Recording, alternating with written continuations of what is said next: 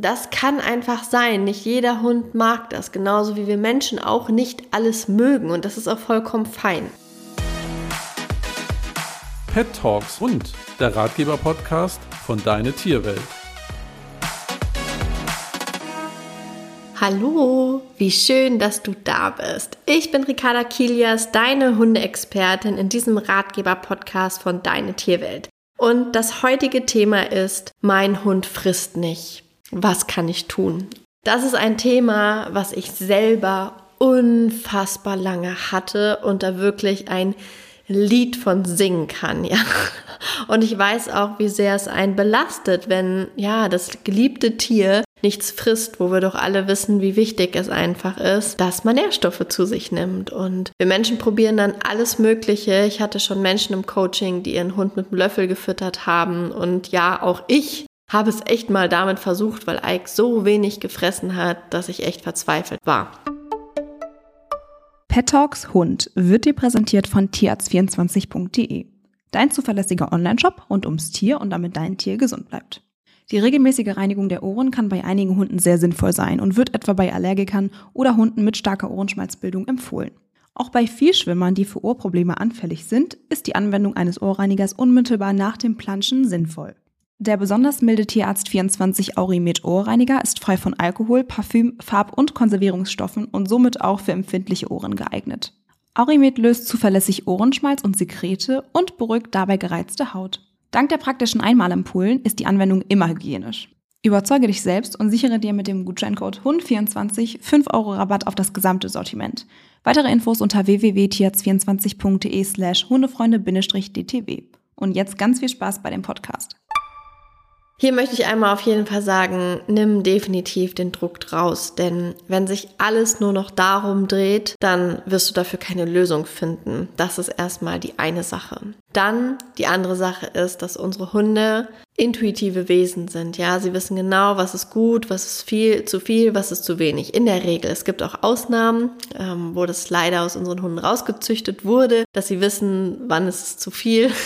Aber in der Regel wissen sie, was sie brauchen und was eben nicht. Man sagt ja auch so schön, vorm vollen Hundenapf ist noch nie ein Hund verhungert. Im Worst Case wird das schon essen. Aber soweit wollen wir es natürlich nicht kommen lassen. Und wir möchten natürlich auch, dass es unserem geliebten Vierbeiner gut schmeckt. Das ist natürlich auch noch so eine Sache. Also sich das ja nicht runterwürgen. Und ihr glaubt gar nicht, wie häufig ich das hatte, dass Ike zu seinem Napf gegangen ist, hat dran gerochen und so bildlich gesehen die Augen quasi nach hinten gedreht und gesagt, nee, das kannst du selber essen. Und eine Zeit lang dachte ich auch so, hey, ist das denn ernst? So wirklich?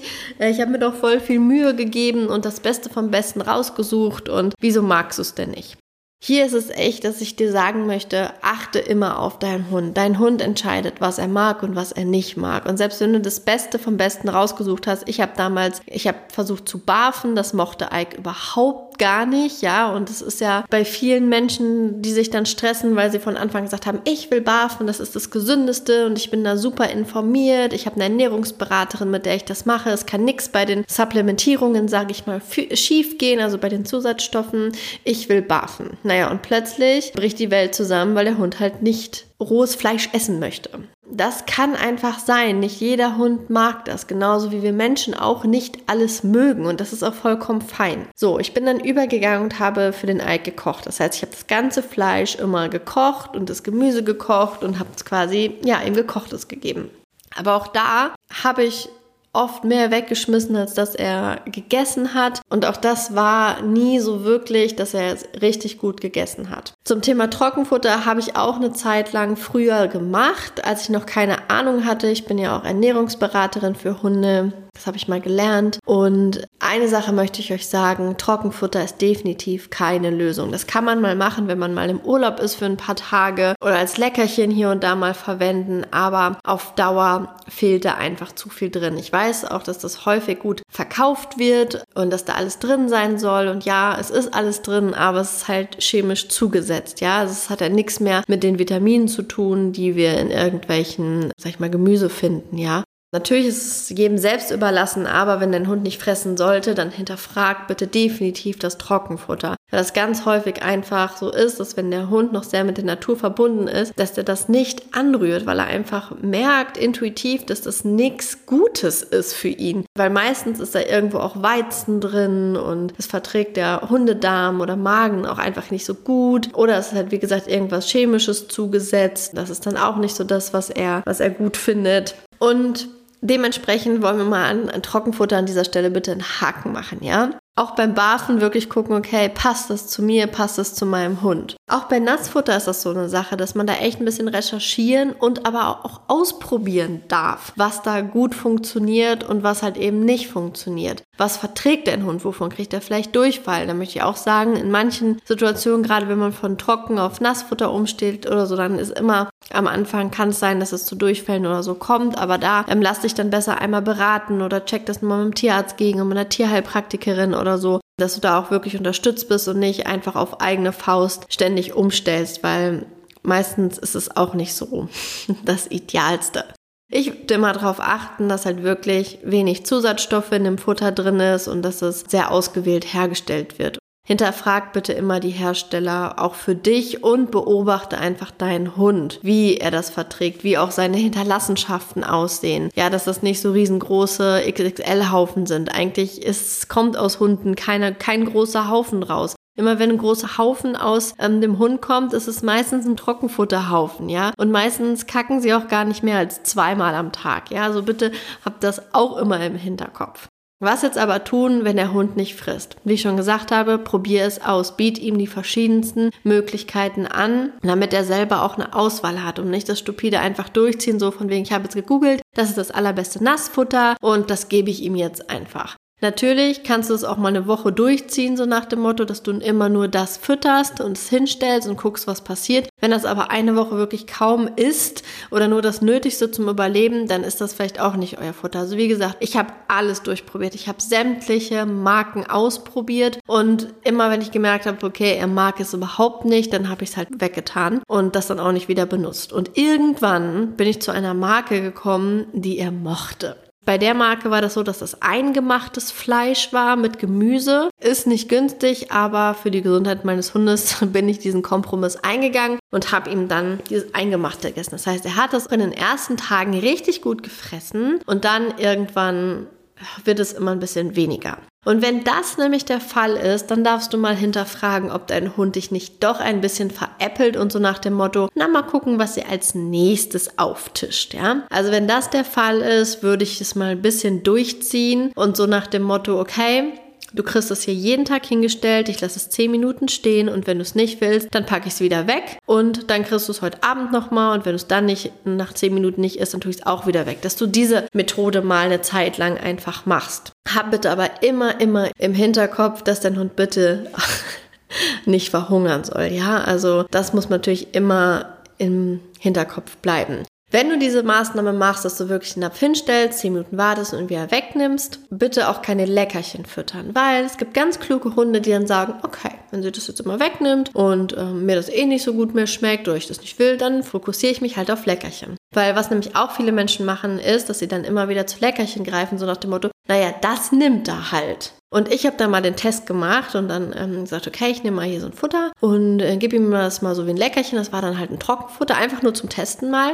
Und als Leckerchen unterwegs hat er das super gern gegessen. Ja, immer genommen, total motiviert, das zu nehmen. Und dann habe ich mal gesagt, so, im Urlaub war das dann, genau, habe ich gesagt, gut, ich habe keine Lust, irgendwie das ähm, frisch gekochte irgendwie hier mal mitzuschleppen. Dann gebe ich dem jetzt mal eine Woche Trockenfutter. Und witzigerweise hat er es dann auch nicht mehr genommen. So, es war nichts Besonderes mehr, dann wollte er das auch nicht mehr haben. Also das ist ganz spannend. Also unsere Hunde können uns da auch echt veräppeln. Dementsprechend beobachte das auch. Also, wenn du diese Methode machst, immer nur 10 Minuten hinstellen, wieder wegnimmst, dein Nassfutter oder halt eben dein, dein Barf oder gekochtes, dann gibt's keine Leckerchen. Also der Hund hat dann keine anderen Möglichkeiten mehr, als dieses Futter zu fressen, was du ihm da zur Verfügung stellst. Das würde ich auch echt mal einen Monat dann durchziehen in Absprache ne, mit sämtlichen Hundentrainer, sonst was und wirklich sei da achtsam und zieh nicht einfach durch. Ja? Das möchte ich hier immer mit auf den Weg geben. Dann möchte ich dir auf jeden Fall noch mitgeben, dass du bitte, bevor du sonstige Futterexperimente machst, auch einmal deinen Hund durchchecken lässt. Ja, ist er wirklich gesund? Hat er vielleicht irgendwelche Allergien oder irgendwas, was der Grund sein könnte, warum er eben nicht frisst? Ja, also bitte check das auch ab.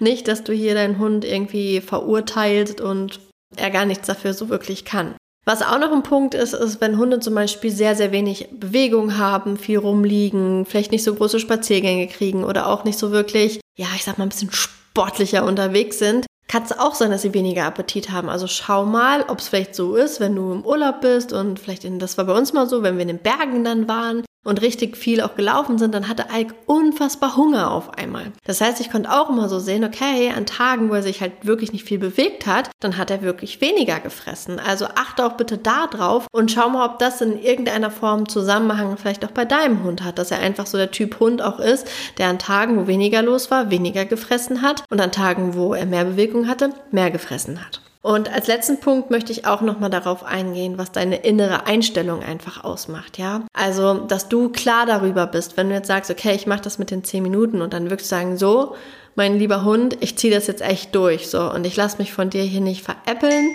und ich lasse mich nicht stressen. Und dementsprechend guck da wirklich auch in, in, deinem eigenen State, weil wenn du so bist, boah nein, oh Gott, der Arm und jetzt kriegt er nichts mehr und hm, aber vielleicht doch heute Abend noch ein kleines Leckerchen und dann kann ich ja schauen, wie es ist. Und also das merkt der Hund, ja, der Hund merkt immer, wie wir innerlich eingestellt sind. Und wenn du kaputt gehst vor schlechtem Gewissen, dass du das jetzt machst, dann ist es tendenziell tendenziell nicht ganz so optimaler Zustand, sage ich mal. Also sei dir wirklich darüber bewusst und sag jetzt einfach, ich ziehe das durch. Bei mir war es zum Beispiel so, dass ich das gemacht habe, kurz bevor, also als ich schwanger war, kurz bevor mein, mein Baby geboren ist, weil ich gesagt habe, ey, ich kann das nicht stemmen, wenn ich jetzt auch noch ein Baby habe und ständig gucken muss, ob der Eik auch sein Essen ist und dass das ständig ein Theater ist oder so. Und das war dann echt meine innere Einstellung, dass ich das jetzt in den Griff kriegen wollte. Also ich hatte wirklich den festen Willen, dass das jetzt endlich gelöst wird. Naja, das und in Kombination mit dem Futter, was er dann ganz gut fand, war dann echt der Schlüssel,